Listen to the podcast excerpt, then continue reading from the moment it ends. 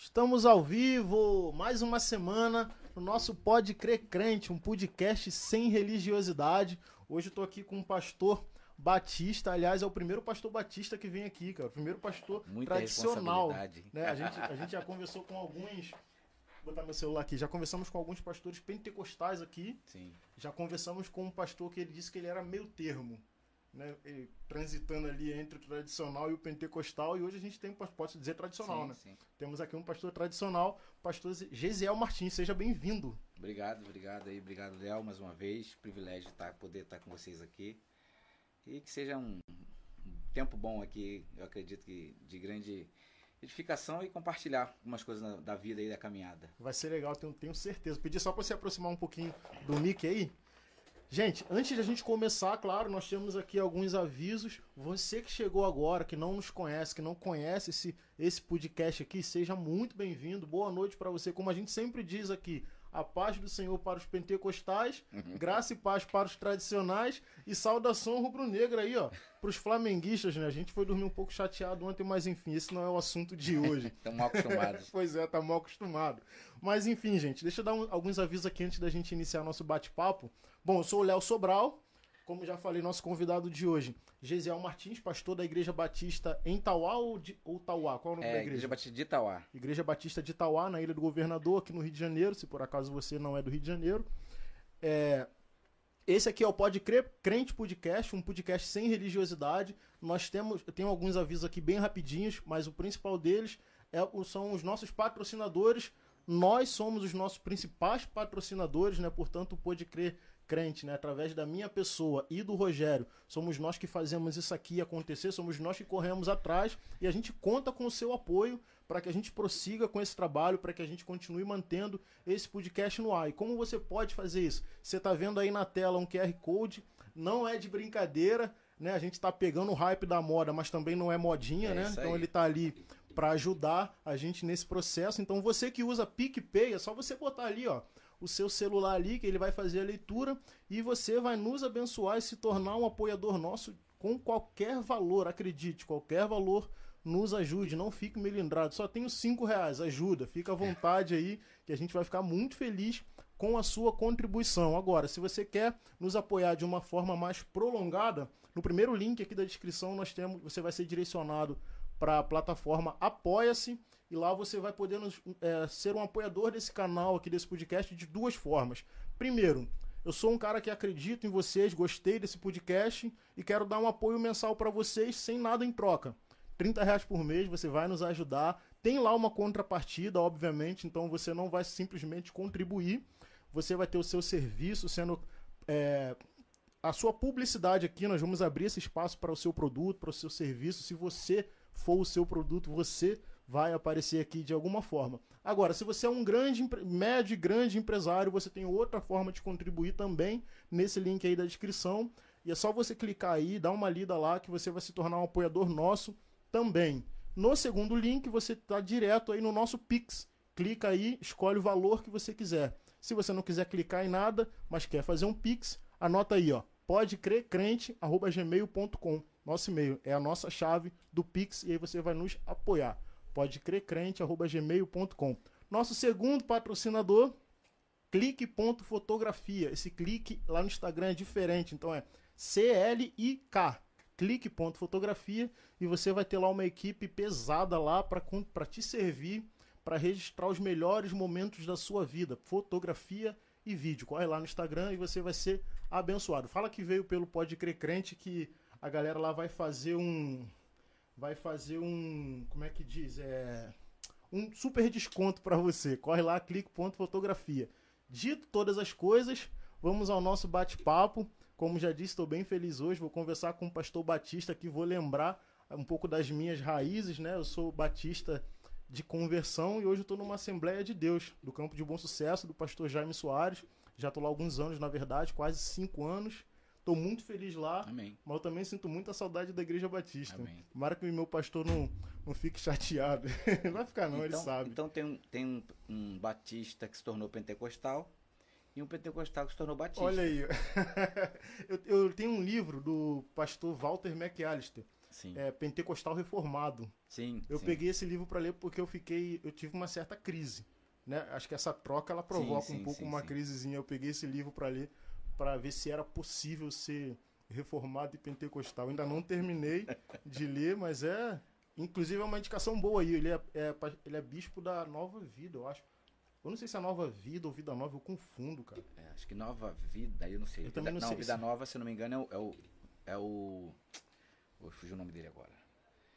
Não, da Vida Nova não, acho que é Nova Vida mesmo. É um dos dois, eu confundo, mas ele é, é um, excelente pastor, um excelente reverendo, vale muito a pena ler esse livro e todos os outros dele, recomendo. Mas esse, o Pentecostal Reformado. Bom, boa noite, seja bem-vindo, cara. Feliz por você estar aqui. Obrigado também, cara. Obrigado aí pelo convite, oportunidade única de um meio que tem crescido muito, né, os podcasts.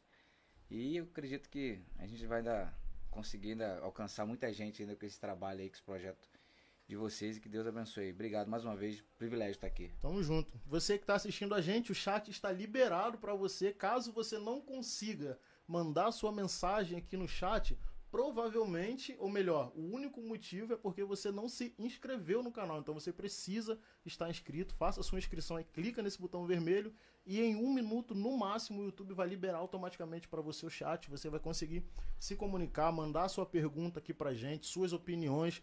Pode pode contrariar a gente, não tem problema nenhum. Sem não dúvida. somos donos da verdade, inclusive nem temos essa pretensão, né? Isso aí. Mas você pode ficar à vontade aí no chat que ele tá liberado para você. Deixa um like que é super importante. Se quiser deixar de like também aqui é democrático, fica à vontade. Compartilha esse conteúdo, esse vídeo aqui com a sua galera, que vai ser abençoador, tanto para quem tá assistindo, quanto para você, quanto para nós também, porque a gente tem certeza que esse tempo aqui vai ser um tempo de muita qualidade. Bom, quem é você? Como é que você surge aí, cara, nesse mundo doido, né? Esse mundo é doido, né? Muito, muito, muito. Cara, quem sou eu? Sou Gesiel. É, sou Gesiel, brasileiro, como qualquer um, que não desiste nunca. É, fui nascido e criado numa família cristã, né? Evangélica. Então eu não, eu não vivi aquela experiência do, da conversão fora da igreja. Fui criado, não, fui criado dentro da igreja. Meu pai foi zelador da igreja. Então foi literalmente, eu nasci dentro dentro, da igreja, quase que para dizer assim. Mas nunca tive a, a intenção, pelo menos até uma parte da minha juventude, de ser pastor. Sempre cantei, sempre fiz parte de, muitos, de muitas atividades com música, cantando, né? Não sou músico em si. Estudei, estudei música por um tempo, quando era garoto, estudei clarinete. E aí tive algumas participações, algumas experiências muito interessantes para mim. Mas tempos depois eu me descobri ah, vocacionado, chamado. Fui para o seminário com a proposta de ser pregador. Sempre tive aquela coisa aí do meio pentecostal, né? Um pregador itinerante, aquela coisa toda.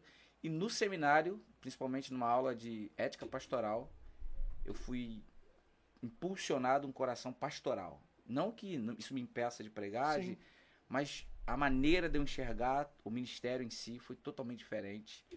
E ali, a partir dali, a minha, minha maneira de, de caminhada mudou. Você é quantos anos já? Eu, eu completo esse ano 10 anos de, de pa- Ministério Pastoral, né? 10 anos Sim. como Ministério Pastoral, há 9 anos lá na Igreja Batista de Itauá.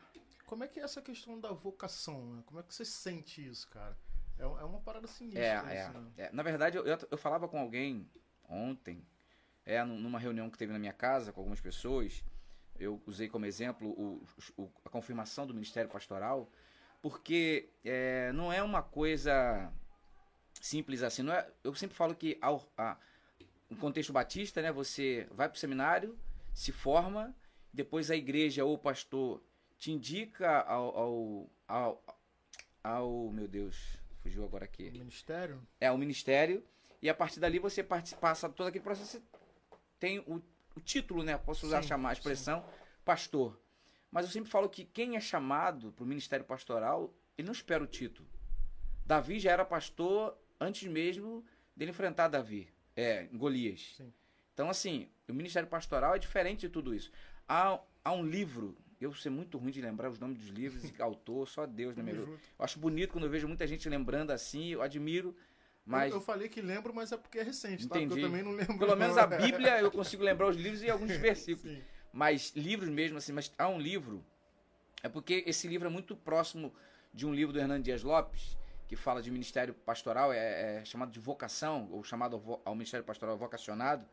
Ele, ele trabalha uma coisa que me chamou muita atenção. Ele fala de três pontos que são cruciais para que você entenda o seu chamado: a confirmação pessoal, a confirmação da comunidade de fé que você está inserido É e a confirmação da sua liderança. Então não é aquela coisa de acordei de manhã e disse, hum, você é pastor. Não, não é assim. Não foi assim. Então é, é a primeira confirmação pessoal, você tem convicção disso. É, é muito estranho para mim alguém que, ah, eu fui, fui, fui chamado, fui vocacionado, daqui a pouco ele volta, daqui a pouco ele não está mais, e abandonou tudo. E aí, eu lembro até hoje, ah, quando eu me formei no seminário teológico, nós fizemos a, a, a é como se você fosse lá fazer uma.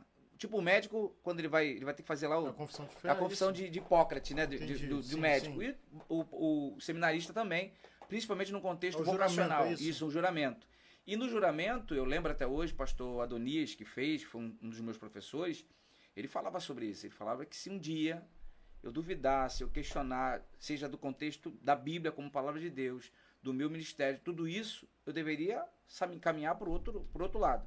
É muito triste viver num Como tempo. assim? Desculpa te interromper. Ah, sair, assim? abandonar o ministério em Ah, si. entendi. Não, se você tiver dúvida, ele Isso disse. aí, se você não tem Entendi. certeza disso, Entendi. então você está no caminho errado. Você está no local errado. Muitas pessoas quer ver assim, o camarada tentou ser é, advogado, não deu certo, tentou ser policial, não deu certo, tentou fazer qualquer coisa, não deu certo. E aí, o que aconteceu? Ah, virei pastor. Não, ser pastor não é assim, sabe? Entendeu? Então, assim, é a vocação. Então, assim, vocação pessoal, a, vocação, a confirmação da comunidade, da igreja que você está inserido, as pessoas que estão ali, elas já te olham como pastor, elas já têm. E toda a dinâmica que você tem, sabe? Todo o envolvimento que você tem. É, eu sempre gosto de dizer, né? Eu sou pastor da minha comunidade. Ainda que às vezes eu tenha a oportunidade de falar na internet, estar aqui compartilhando alguma coisa, mas eu não sou pastor das pessoas. Eu vejo muito hoje em dia os pregadores se sentindo pastor da internet. Não, não sou pastor. Eu sou pastor de gente que está comigo, que conhece o pastor Gesiel, que sabe que o pastor Gesiel pode ser ou não temperamental, dos desafios, das lutas, dos problemas, e elas me conhecem Sim. e a gente caminha. E, E você conhece elas. Exatamente, Que é o mais exatamente. importante, talvez, né? Exatamente. vamos dizer assim. E aí o terceiro para mim é liderança, sabe? Eu, eu- e aí eu acho que assim, eu, eu falo com o meu pastor isso. A, a Assembleia de Deus, ela me moldou nisso. A maneira de como eu enxergo o pastor. Eu não idolatro o pastor, não, não, não tem nada disso. Mas eu, se eu for para ser fiel ao meu pastor, eu sou fiel ao meu pastor. Sim.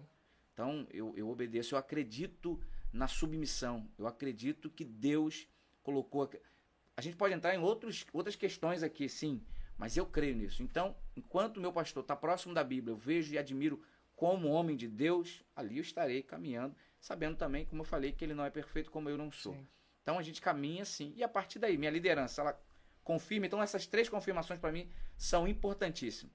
Se alguém tem dúvida do seu chamado, é convicção pessoal, confirmação da comunidade sim. e confirmação da liderança. Essa questão da. eu vou- vou- acho que eu vou passar por esses três pontos que eu achei muito interessante você falar sobre isso.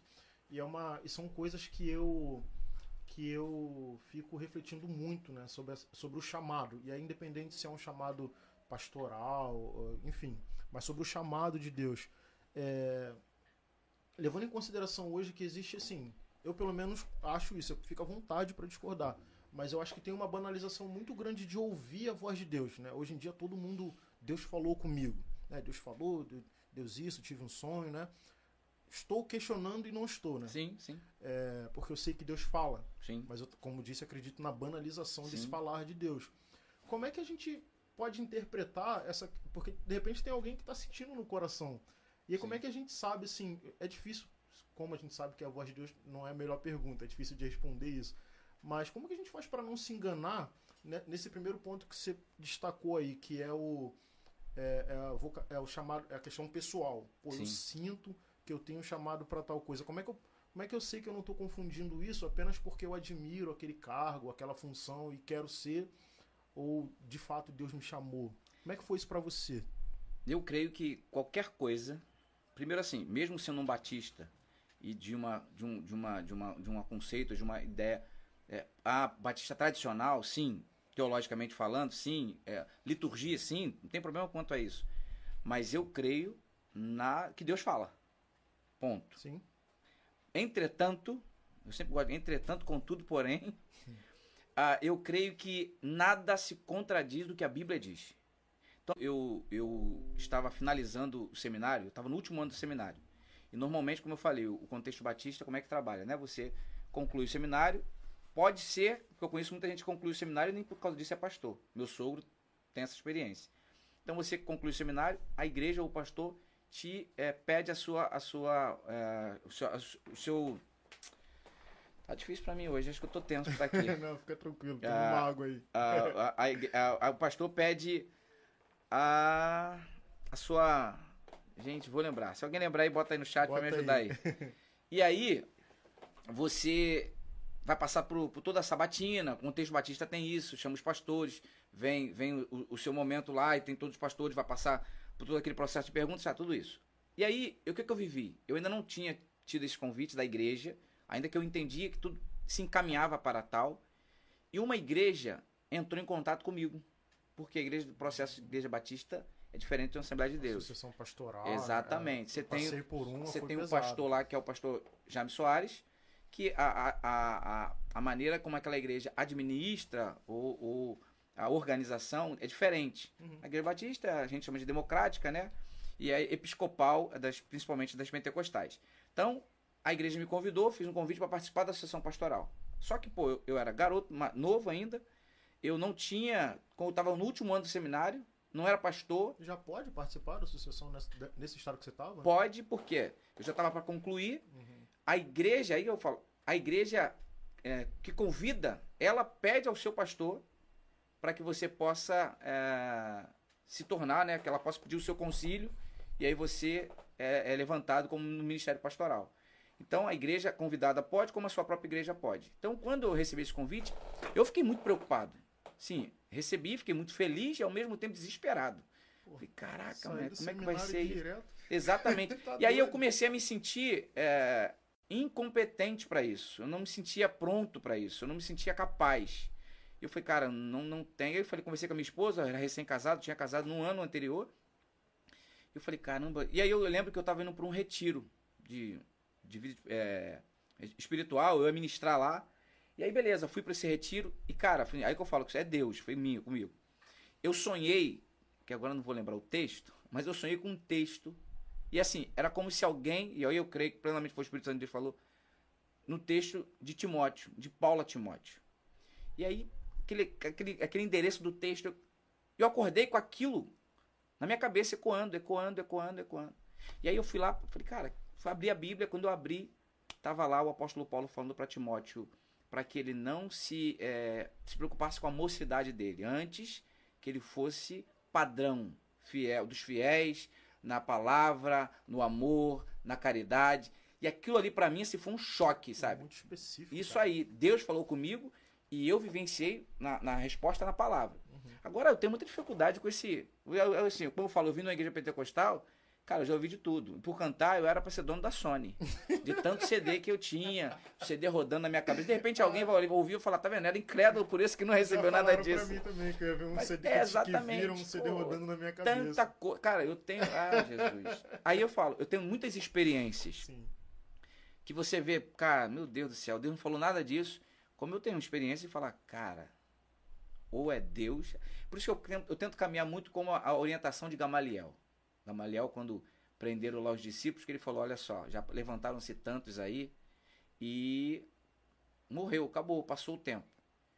Vamos deixar, soltem ele, deixem ele seguir. Porque uhum. se isso for, não for de Deus, vai acabar.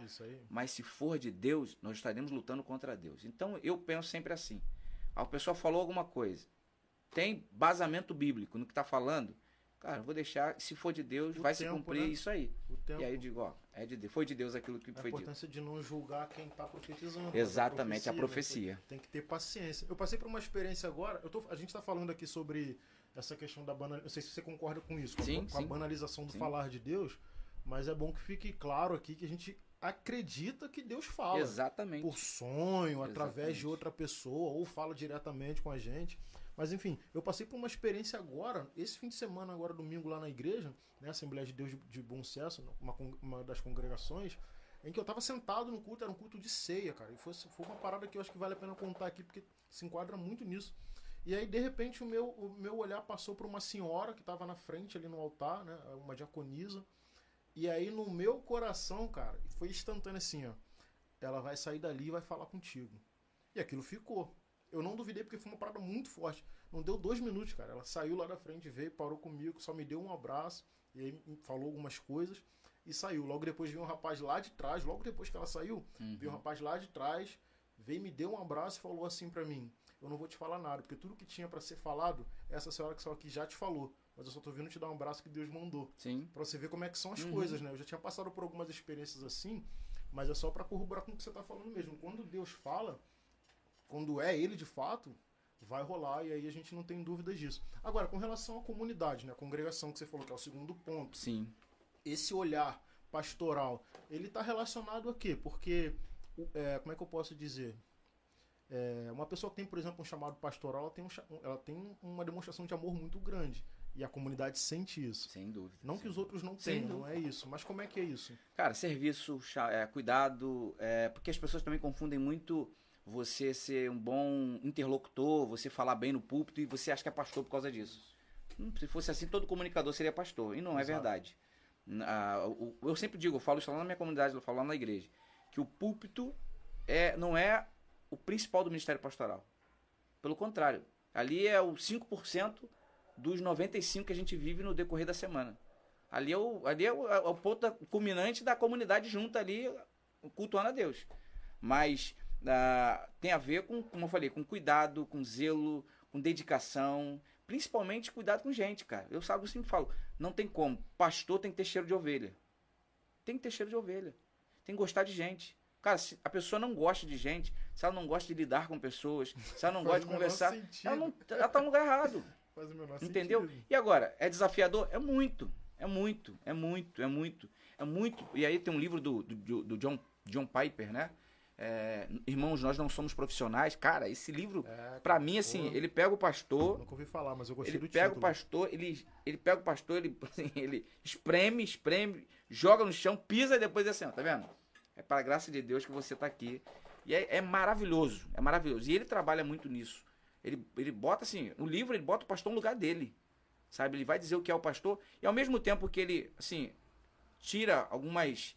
ah, algumas ilusões desse tempo presente, ele traz umas verdades bíblicas de como Deus olha o pastor. Qual é o interesse de Deus, o propósito de Deus para a vida de um pastor. E aí, a partir daí, eu falo assim: então, você reconhecendo quem você é. Cara, o pessoal quando me pergunta como é que tá a igreja, eu falo, cara, fora os pastores estão uma benção. Porque sabe qual é o meu maior medo, Léo? Tra- Atrapalhar Deus. Atrapalhar Deus. Eu não quero atrapalhar Deus. Eu quero que Deus faça. E a gente, como pastor, a não- é tentado para atrapalhar Deus. A gente é tentado a fazer do nosso jeito, da nossa forma. E aí a gente acha sempre que pode ajudar Deus de alguma maneira. Então é ter a sensibilidade de compreender o que Deus quer fazer, para onde Ele está nos levando. Sim. Até mesmo, quem sabe, seja para ir embora, seja para, sei lá, se calar, seja, sei o que for. Sabe? Deus tem os seus meios, a sua forma. A gente, como pastor, a gente tem que ter essa sensibilidade de Sim, perceber isso. Sim. Deixa eu dar um recado aqui, poderia ter esquecido disso. Esse podcast aqui eu conduzo com o Rogério, né? Te falei, né? Em off aqui assim que você chegou. Deixa eu dar uma satisfação para você que está assistindo. É, o Rogério é o meu parceiro aqui na mesa. A gente conduz junto esse podcast. Hoje ele infelizmente não pôde estar aqui, não pode estar aqui. Tá com problemas pessoais resolvendo. Mandou uma mensagem para mim, me avisou. Então só para justificar do porquê que ele não está aqui. Mas é isso, a gente trabalha aqui em parceria. Uma outra coisa, gente, eu tô olhando o celular aqui de vez em quando, então já quero pedir desculpa a vocês, por favor. Não é falta de educação. Eu tô sozinho hoje, então eu tô controlando aqui, ó, o chat aqui na minha frente, os computadores estão ali, ó. e aí eu fico preocupado de, de- da transmissão cair. Então se eu desviar o olhar, por favor, não não interpretem aqui como falta de educação não, tá bom, gente? Mas é isso. Deixa eu te falar, você falou que não gosta de de, quer dizer, que você tem medo de, de atrapalhar o agir de Deus. Sim. Isso está relacionado com a autoridade que o pastor tem e, e, e também um pouco com o ego? Quando eu digo autoridade, no sentido de, entre aspas, fazer o que você quer. Isso tem a ver com a nossa humanidade. aspas. Tem a ver com a nossa humanidade. A gente, como, como homem. Não é que a gente. Às vezes eu falo, cara, muitas vezes a gente peca. Vamos dizer que não tem, não tem intenção. A gente quer fazer o melhor, mas às vezes sem perceber, sem buscar, quem sabe, entender, compreender o que Deus tem para aquela comunidade, para aquela situação que a gente está vivendo. E às vezes a gente tenta fazer de algum jeito. Claro que a gente está sempre num processo de aprendizado. Eu lembro, eu, vi, eu tenho muitas experiências, cara, nesse tempo aí. E uma delas é, eu lembro que na, na Assembleia de Deus, né, nós éramos obreiro e nós entregávamos, levávamos a ceia, os, os, os idosos, os adoentados, nós levávamos até na casa. Eu lembro de uma irmã e nós levávamos para ela todo domingo, primeiro domingo do mês, a ceia. E ela era sofria de câncer de muito tempo já, estava no estado terminal. Nós sempre íamos lá, nós orávamos por ela, a gente sempre ia lá e orávamos por ela. E chegou um novo pastor na nossa igreja. É onde eu falo que assim, o pastor tem que ter essa, essa perspicácia, essa sabedoria, essa compreensão. E aí, gente, garoto, eu garoto novo, eu tinha acho que uns 19 anos. E aí fui com ele. Primeiro ele estava conhecendo os, os, membros da igreja. E fui com ele. E chegando lá, ele falou assim. Aí todo o processo ele viu, orou lá com a gente. Fomos embora. No meio do caminho, quando ele saiu da casa dela, ele falou assim: Ó, não ore mais por ela. Porque Deus só não levou ela porque vocês estão orando. Cara, foi um negócio para mim assustador. Caramba. Que eu falei assim. Sério? Que é. Eu falei, cara. Caraca, essa, essa é surreal. É, eu falei, cara, estranham isso pra mim. Sério, ele falou aquilo na segunda-feira, na quarta-feira que a mulher morreu. Eles pararam de orar. A igreja parou de orar. Falou isso pra gente, depois falou pra igreja. Igreja parou de orar. Imagina Naquela de ouvir isso. Exatamente. Então, assim, eu falo que o pastor, pra mim, ele não é um super poderoso, ele não, não é um super saiyajin, não, pelo amor, sabe? É porque tem, cara, tem uma galera que. Poxa, que seria viaja, bom se fosse. Sabe? E, é, Seria. É, não teria tantos problemas. tem uma galera assim que, que se acha muito. Pelo contrário, cara, assim, por- eu penso nisso, por você ser pastor. Eu, eu vou falar por duas coisas. Eu, eu acredito no que eu vou falar. Como pastor dentro da comunidade, eu me sinto menor no meio da comunidade. Ainda que as pessoas ali, poxa, pastor, te tratam com carinho, com respeito, com admiração, mas eu sou menor ali. Em segundo lugar, porque o pastor da igreja não sou eu, é Jesus Cristo. Eu lembro de um pastor uma vez ministrando para um grupo de pastores, e ele falava assim: Sabe o que mais me- eu temo, irmãos? Que a gente fique flertando com a noiva que não é nossa. Entendeu? E aí a gente começa a seduzir a noiva, a gente começa a se aproveitar da noiva. E a noiva não é nossa. E ela tem um noivo. E o noivo, ele é. É, é- é amor, mas é foi consumidor. O noivo, ele também é- tem justiça. Então, dentro de tudo isso. E aí, a- esse é o primeiro ponto. E o segundo, é triste para mim hoje, como pastor, mediante a sociedade. Eu estou concluindo a faculdade. E eu, nos primeiros, meus primeiros, meu primeiro ano de faculdade, ou quando eu conheço alguém, estou num local, um ambiente diferente de um ambiente religioso, de igreja, eu nunca me apresento como pastor. Nunca. E, cara, eu não me sinto nem um pouco mal se alguém não me chamar de pastor. Sabe? Nem, nem que seja na igreja. Sabe, o Gesiel, eu, eu lembro quando eu, eu, eu fui, fiquei na, na, na minha igreja por, por 10 anos, na igreja batista, quando eu saí da, da igreja pentecostal, fui para a igreja batista, e por lá fiquei por 10 anos. E nesses 10 anos, lá eu fui ordenado ao ministério, a palavra é essa, né? Ordenado ao ministério pastoral. Participei do concílio, vivenciei tudo isso. Quando eu me tornei lá pastor, as pessoas me conheciam como Gesiel. Eu não poderia exigir que ninguém me chamasse de pastor E é Gesiel. difícil essa mudança. Exatamente. Tô falando difícil pra gente. Sim, entendeu? sim. Pô, agora tem que mudar. Cara, onde eu chego hoje, meus Entendeu? amigos, os meus amigos da antiga é Ziel. E eu, sabe, e os que me chamam de pastor, eu falo, que formalidade é essa? Normalmente são os mais novos. né, que Exatamente, agora. exatamente. E aí eu fui, pra faculdade, chegou lá uma garotada nova, cara. E eu lá, o Gesiel, o Gesiel, o Gesiel, dando meu testemunho, sendo quem eu sou, quem eu sempre fui. E um dia as pessoas, através das mídias sociais, cara, tu é pastor? Eu sou. Caraca. Aí eu, nem parece, mas aí eu pergunto, né? mas não parece por quê? Pois não, não, cara, porque que assim, você não é muito calma aí. sério, você perguntar, você brinca com a gente aqui, ele... é, também tem, tem outro, do outro lado, né? Eu falo que sempre tem duas maneiras de você perguntar. É o famoso assim, você é pastor? Ou então, você é pastor? Entendeu? pra A pergunta já diz tudo. Então, a- essa forma, então eu falo que assim, tem duas formas pra gente tentar entender. Isso aqui não é, ah, pastor tá tentando ser é falsa modéstia. Não, não, não é não, não é não. Eu acredito plenamente nisso e Deus nos capacita cada dia pra poder caminhar. Eu acredito que a gente não precisa sair por aí, né, é, se identificando como cristão, como pastor. Eu acredito que a gente não precisa fazer isso. Mas você não concorda que é triste hoje você não poder falar isso? Porque eu acho que se hoje a gente se identifica como evangélico, cara, a gente cria um- uma barreira, um muro com, com, com as outras pessoas que chega a ser surreal. Sabe por quê, Léo? Porque o, o evangelho se tornou um produto. E você vai entender o que eu quero dizer. O evangelho se tornou um produto que você que não é evangélico, eu vou te apresentar um produto. Então Jesus é um produto, ó. Se você tiver Jesus, Jesus está na sua vida, e aí aquela coisa ele te salvou, ele vai te salvar, mudar a sua história. É, beleza, ele é um produto. O, eu, eu até postava um negócio nesses dias na, na mídia social sobre isso, né? Porque a gente define muito a salvação só pelo limite da graça. E aí, se você pegar só pela. A, a, quando Paulo vai se despedir, é o que a gente chama de a, a bênção apostólica, né? É, e é, o amor de Deus, a graça de Jesus e a comunhão do Espírito. A gente só fica no amor de Deus e na graça de Jesus. A gente esquece que a comunhão é que nos identifica que somos de Deus. Então, o que eu quero dizer com isso? Que quando eu me relaciono com você, seja você não crente, eu não me relaciono te apresentando um produto. Eu te me relaciono te apresentando quem eu sou, porque a partir de quem eu sou, apresento Cristo. Deveria apresentar. Sim, deveria. Mas o evangelho se tornou um produto. Um produto que às vezes para a igreja eu utilizo, vou à igreja, vou utilizar esse produto.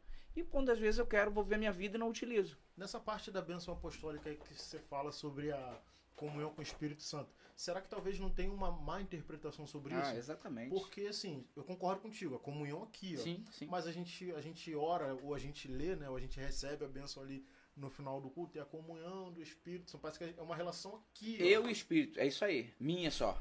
E na verdade não. Na verdade é nossa. É eu, é eu olhar para uma. Sei lá, a gente fala prostituta como exemplo, mas sim. olhar para alguém que carece de Deus e vê-lo como irmão. É dizer tipo, mais ou menos assim: Cara, esse cara é meu irmão. Mas sabe por que ele não sabe disso? Porque ele ainda não conhece meu pai. Sim. Ou nosso pai. Porque ainda não conhece, perfeito. Porque não conhece o nosso ainda pai. Não Mas sabe conhece, como é que a gente perfeito. age? A gente age como o irmão do filho pródigo. Eu reconheço o pai, mas não reconheço meu irmão. A gente tem ciúme, né? Exatamente. A gente fica A enciumado. gente não reconhece o outro. Então, assim, se nós nos relacionamos. Ah, pastor, então tá falando para aceitar. Não é disso que eu tô falando. Significa quem, o que o outro faz, mas quem você é. É o que eu faço. É quem eu sou. Para mim, esse é o diferencial. Eu preciso estar cada vez mais parecido com Cristo. Sim. E isso só vai começar a partir da minha relação com Ele. E a partir da minha relação com Ele que me demonstra a relação com o outro. Porque a, a, a própria Bíblia diz, né? a 1 João 4, 7, 8. Amados, vamos amar uns aos outros, pois o amor vem de Deus e todo que ama é nascido de Deus não conhece, e conhece a Deus. Quem não ama não conhece a Deus porque Deus é amor. Então o primeiro, primeiro passo é nisso.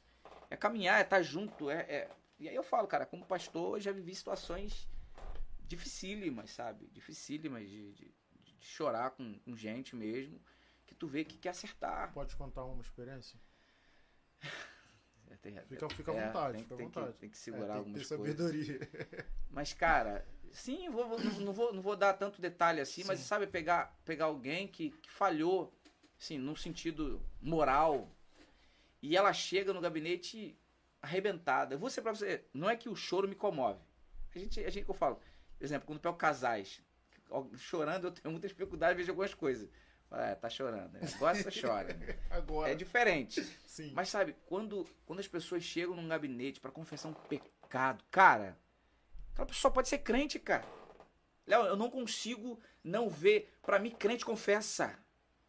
Crente que não confessa, crente que não diz o que fez, crente que não. Tiago 5,16, confessar as vossas culpas uns aos outros para que sarareis, que gere cura dentro de você. Se Então, assim, confessarmos nossos pecados, nosso ele, peca- é fiel, ele é fiel para nos perdoar. Sim. Entendeu? Então, assim, não tô falando que você tem que, como um, um- um padre, você vai lá confessar. Não, não tô falando disso. Eu tô falando que há pecados que você não consegue vencer sozinho. Ou alguma coisa que aquilo tá te, te comendo por dentro, te corroendo, te fazendo mal. O que, você faz? Pede ajuda. Então, quando eu chego, eu falo. Quando eu chego, que eu já vivi, assim, situações, e aí a pessoa sentou, chorou. Cara, eu comecei a chorar junto. Eu senti a dor. Chorei, chorei mesmo. E, e- e- foi por uma, uma, uma relação assim. Que a primeira coisa que eu falei pra pessoa depois de tudo, de ter chorado, ter abraçado, eu falei: tá, e aí? Você nos preservou? Como é que faz? E aí, como é que. É, falei: sabe se a pessoa. quem é- Quem era a pessoa? Não, não sei. E você sabe se tinha alguma doença? Não, não sei. Então, eu vou orar, vou conversar. E quando você sair daqui, eh, você vai fazer um, um- um exame de sangue. Pois é, porque a consequência. É não isso aí. jeito, mano. É isso aí. Mas é, é tratar, é cuidar, entendeu? Ah, ficou por isso. Não, vamos caminhar junto. Vamos seguir. E assim, eu, para mim, ele não muda em nada pra mim. Não muda em nada. Pelo contrário, como eu falei, pra mim, é, é aí que eu admiro mais. Eu falo, cara, esse cara é crente. Porque para mim, crente é quem confessa. Se aproxima também, né? Porque Muito. às vezes você vê uma fraqueza sua. Não necessariamente Também a não. mesma, Sim, sim. mas você vê, Exatamente. Ou né? você até, até caminha mais em santidade com Deus. Isso. sabe? Enquanto Isso você tá lá aí. falando com uma pessoa lá, você tá tratando você mesmo. E aí, enquanto você fala, o Espírito, é isso aí, tá vendo? Você sabe. Você só não faz porque sem Isso- vergonha. Perfeito, isso. Isso às vezes acontece até com a gente, que não é pastor. A gente vai bater um papo com um amigo, seja quando a gente vai confessar ou quando o amigo tá confessando, o nosso coração ali, ó, parece que é a nossa pele que tá sendo cortada ali, Exatamente. porque eu fico até arrepiado, porque é verdade mesmo. Exatamente. E deixa eu te fazer uma pergunta dentro desse, dentro desse assunto. É, é, aí você é pastor, você é uma excelente pessoa para responder, né? Não quero te deixar em saia justa Não. também. Mas assim, é, a confissão de pecados ainda tá rolando? Cara, rola, rola, rola situação, várias situações. Ah, Claro que eu falo, isso depende muito da, aí eu falo, da liderança que você tem. Você sabe que o seu pastor é pastor. Eu, eu creio, eu creio no que a Bíblia diz. E aí, é o exemplo, quando você falou, citou o texto, né? Se confessar os vossos pecados, ele fez justo para perdoar. Beleza, esse é um perdão é, de Cristo Jesus e você sabe. Isso aí não depende de você, é ele, ponto. Mas Tiago 5,16, ele não vai trabalhar esse perdão no contexto espiritual, mas emocional. Porque ele fala, confessar vossos comuns para que você sare, para que você seja curado. Há muita gente que vive muitos conflitos, sabe? Por situações que vivenciaram, ó, ó, Muito tempo, né? muito tempo, muito te- e não trata. E assim, não é um, um- e ainda que eu, e aí eu estudo psicologia, mas não é o psicólogo que vai tratar. Quem vai tratar é o pastoral, é o pastor. Entendeu? É no, é no gabinete pastoral, é lá caminhando, é- e eu falo, é você agora. E eu falo isso assim, eu quero deixar essa esse essa observação, de repente alguém que está me ouvindo ou vai me ouvir, não é para confessar para qualquer um. Concordo. Não é para qualquer pessoa. É para quem realmente você entenda que tem maturidade espiritual. Maturidade cristã. É quem não é que tá falando que é alguém que vai passar a mão na sua cabeça, mas também não vai te acusar. É gente que vai caminhar contigo. É gente que vai tratar para curar você. Não necessariamente é o pastor. concorda? Exatamente, exatamente. Não eu lembro é uma apologia contra. Não ver uma é experiência isso, que, eu, mas- que eu vivenciei uma vez no gabinete? Uma, uma, uma mulher vivendo uma situação bem difícil do passado. Do passado. E assim, eu percebia que ela não se perdoava. Ela não se perdoava, ela não se perdoava. E aí eu ministrei para ela a palavra, ela entendeu e eu falei assim: agora eu quero orar por você. E assim, para mim foi um- muito marcante isso. E quando eu orava por ela no final, eu dizia assim: Deus, como igreja, ela confessou para nós hoje, para mim. Ah, Isso é incrível. E eu hoje, como igreja, ministro perdão sobre ela. Eu não falei Jesus, não, não. Como igreja, como comunidade de fé, essa mulher tá perdoada. Cara, eu tenho certeza porque tudo ali mudou. Ela tá perdoada em Cristo. Ele tá perdoado em Cristo. E é assim, comecei a trabalhar a questão da- da vida dela, da pessoa quem ela é e que ela, aquilo não fazia quem ela era de verdade. Aquilo foi um, um ocorrido, aconteceu. E, e- e, cara, eu vou dizer pra você, eu, eu amo, amo, amo o evangelho porque só eu, quem tá, quem tá na caminhada, quem vê as transformações, quem vê o É agir, incrível, né? em ver Deus fazer é algo absurdo. Absurdo, absurdo. Há coisas assim que eu tô no gabinete e a pessoa começa a contar que você de verdade. Eu digo assim, caraca, mas não se resolver isso não. E eu fico, meu Deus do céu, Mas eu é acho que que isso também é uma ser? humildade que o pastor tem que ter, né? Porque ele não Sim. tem que ter resposta pra Sim, tudo. sim. Aí você vai sair do gabinete, você vai ter que orar, pô, cara, pedir pra uma no nova final- conversa depois. Isso aí, no final, sabe? Parece filme, cara. É um, assim, é aquele, aquele, aquele, aquele final inesperado que tu fala, caraca, mas certo." só pode ser Deus, mano. É, sabe, essas são situações que eu digo, só pode ser Deus, cara. Porque eu não teria capacidade para aquilo. E é, só pode ser Deus. Então, dentro dessa, dessa caminhada, e aí, vou vou voltando à sua pergunta, Sim. eu creio, cara, eu creio que ainda há pessoas, ainda há gente crente, ainda há gente que, que, que carece. E vou ser sincero, até esses que não, que tem qualquer tipo de, de, de bloqueio, que tem tipo de trauma, de dificuldade, viveu uma experiência, infelizmente, contou pro pastor, e o pastor contou no podcast, não no púlpito, não é o caso aqui. Mas sabe, a pessoa vai lá e contou, sabe, isso aí, pessoa, essas pessoas são carentes, carente, cara. Elas carecem. matar alguém. Exatamente, exatamente. Então, assim, elas precisam. E tem, cara, tem. Tem gente que precisa, tem gente que ainda confessa, tem gente que ainda crê. Sim. E eu louvo a Deus por isso. É, você tocou também num ponto interessante que você falou que a irmã lá confessou o pecado para a comunidade e aí você, enquanto comunidade, Isso aí. perdoou a irmã. É importante você falar isso, porque a gente sempre vai falar que Deus perdoa, ele de fato perdoa. Mas a congregação ela precisa. é, Primeiro, é uma obrigação. Sim. O perdão ele é uma obrigação nossa. Sim. Né? Por mais que doa, porque é doloroso. Mas a gente tem que perdoar, esse perdão tem que ser honesto. Né? Então, Sim. não dá pra jogar só na conta de Deus, né? Porque senão a gente vai levando um relacionamento em falsidade. Porque assim, pô, Deus perdoa, eu finjo que perdoa, você aí, eu aqui, a gente segue pra Cara, é trabalhar, terapêutico. E é né? É terapêutico. terapêutico, né? Cura mesmo. Essa cura. questão do perdão, né? Ainda falando sobre isso, eu, eu gosto muito desse tema.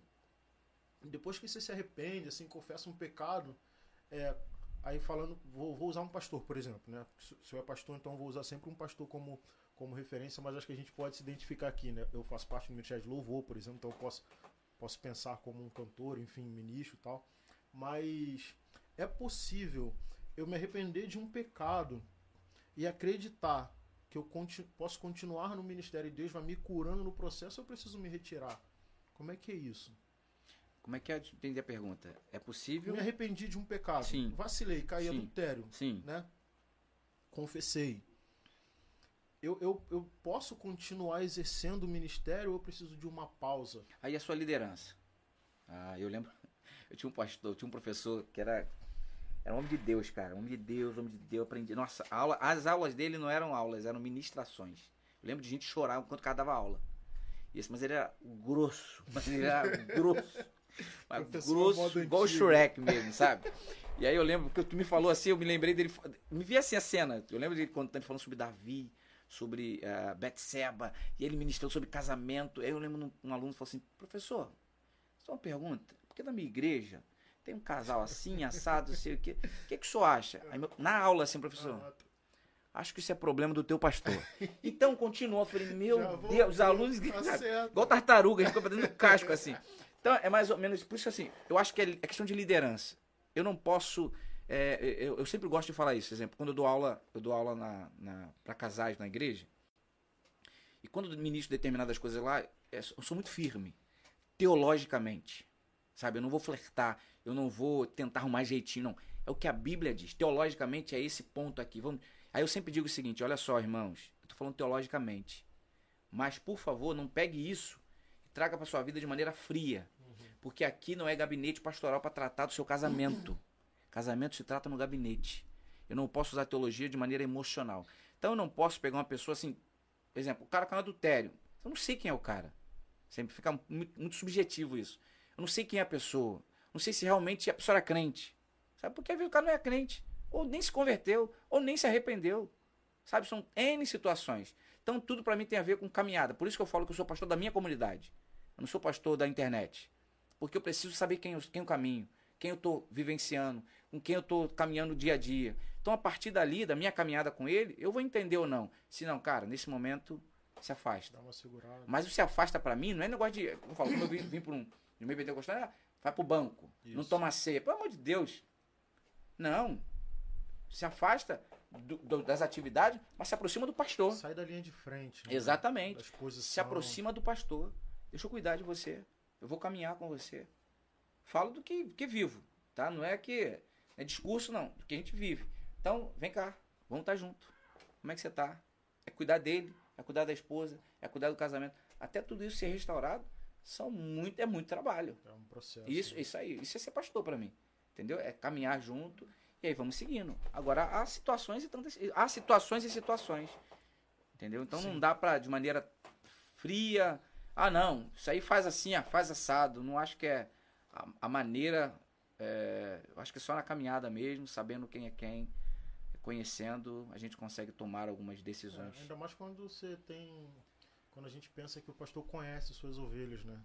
Não é fazer uma separação de tipo, não, isso aqui eu posso passar a mão na cabeça, isso aqui não. Não é isso. É, Mas um pastor conhece de fato as suas Exato. ovelhas, né? exatamente. E assim, é, e existe. Quer dizer, eu não sei se é essa a pergunta, mas é importante também o pastor ter o discernimento. E quando eu falo discernimento, eu tô falando do, do- do dom mesmo.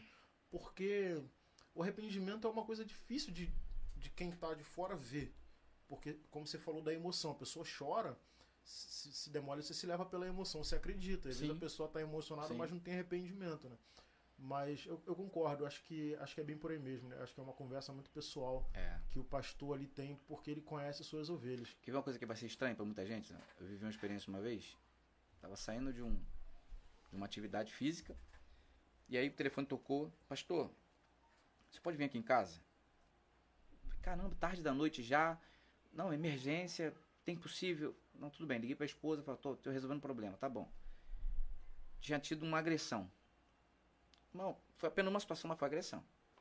A, a- pessoa agrediu uma, uma mulher.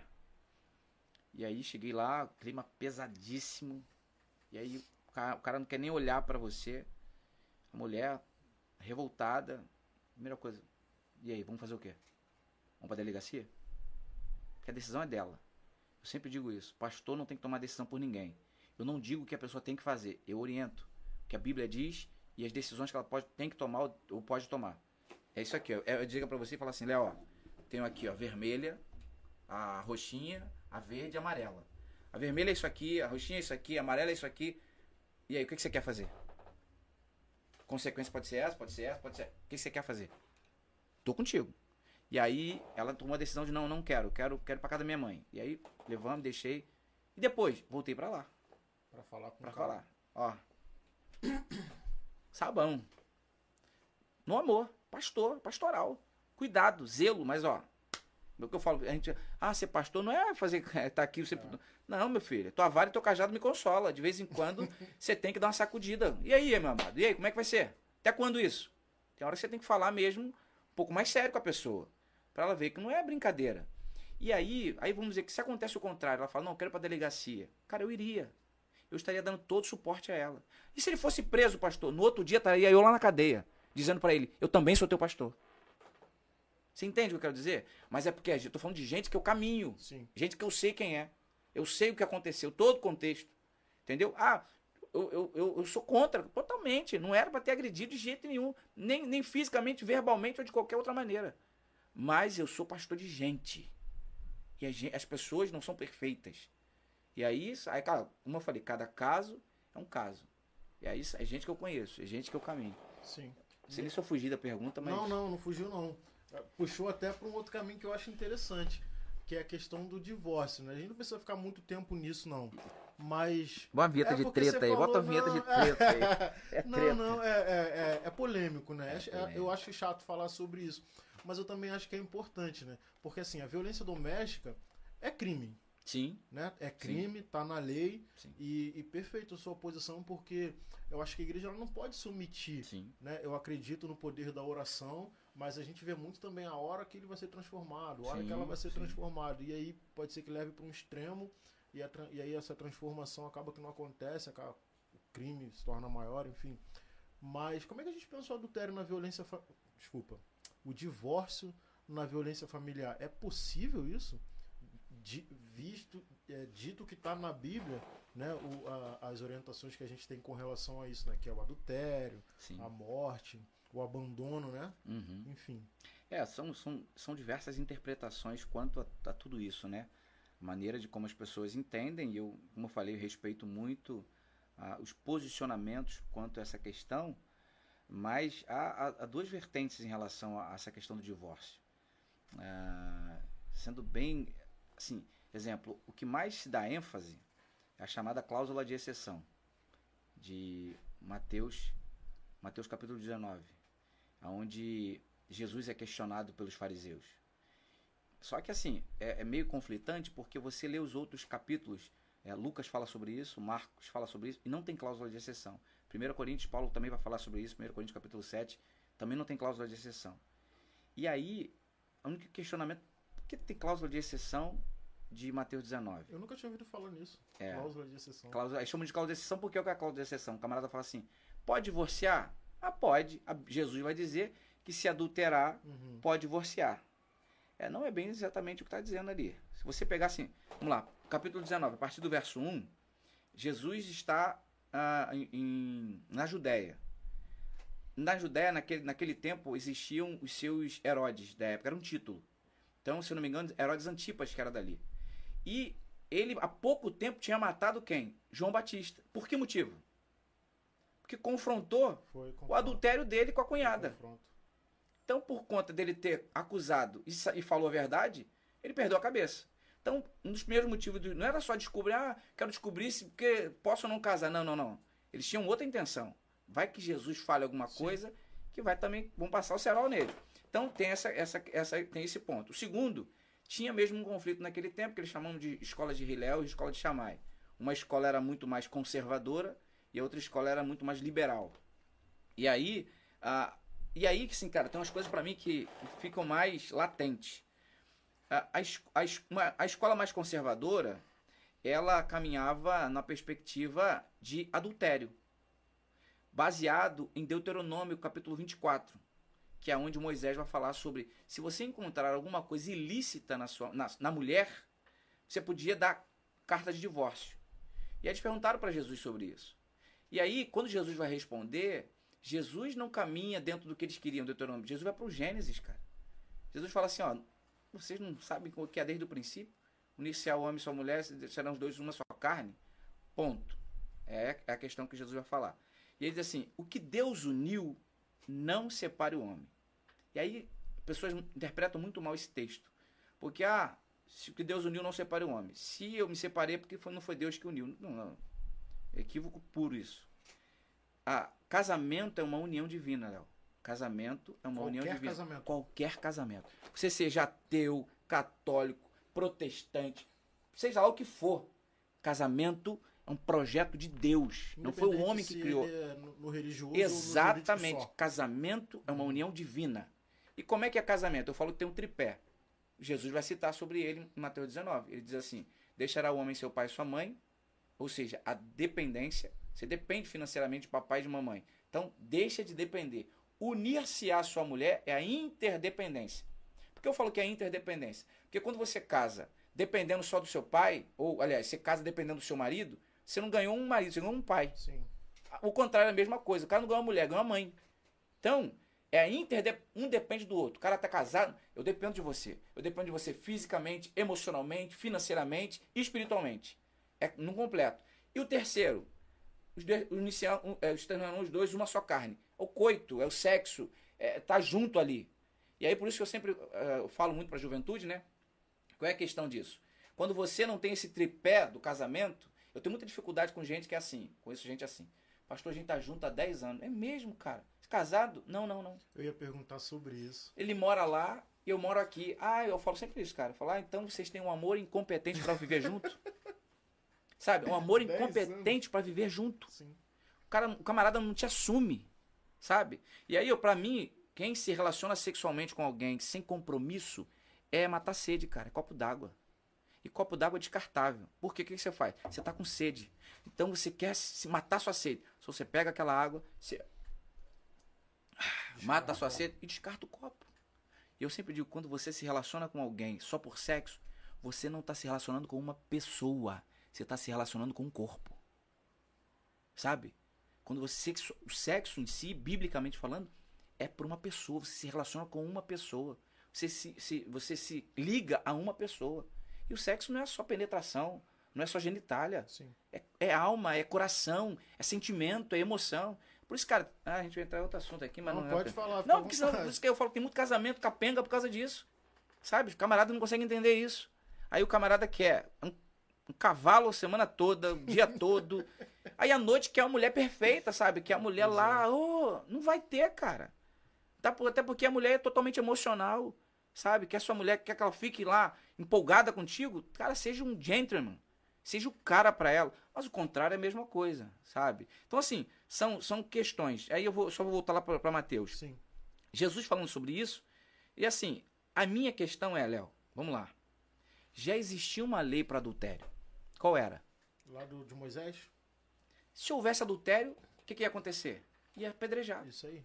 Então não, não tinha a ver Jesus responder sobre isso. Já estava escrito. Exatamente. E o texto, quando diz, diz assim, Jesus vai falar assim, ó. É...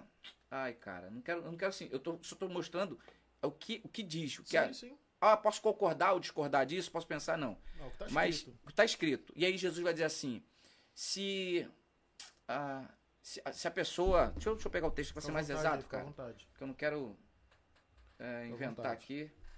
Você que tá assistindo a gente aí, ó, deixa um like aí, compartilha pra galera que é importante aqui pra gente, para que as pessoas tenham acesso a esse conteúdo, que a gente tem certeza que tá bem legal aqui já. O que, que vocês estão achando aí? Deixa aqui no chat.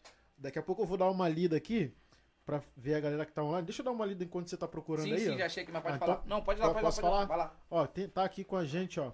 Márcia Souza Santos. Tá botando aqui, ó. Tô na área, hein, pastor. Projeto Abraçando Vidas Oficial. Ivan da Silva, Aline Aragão.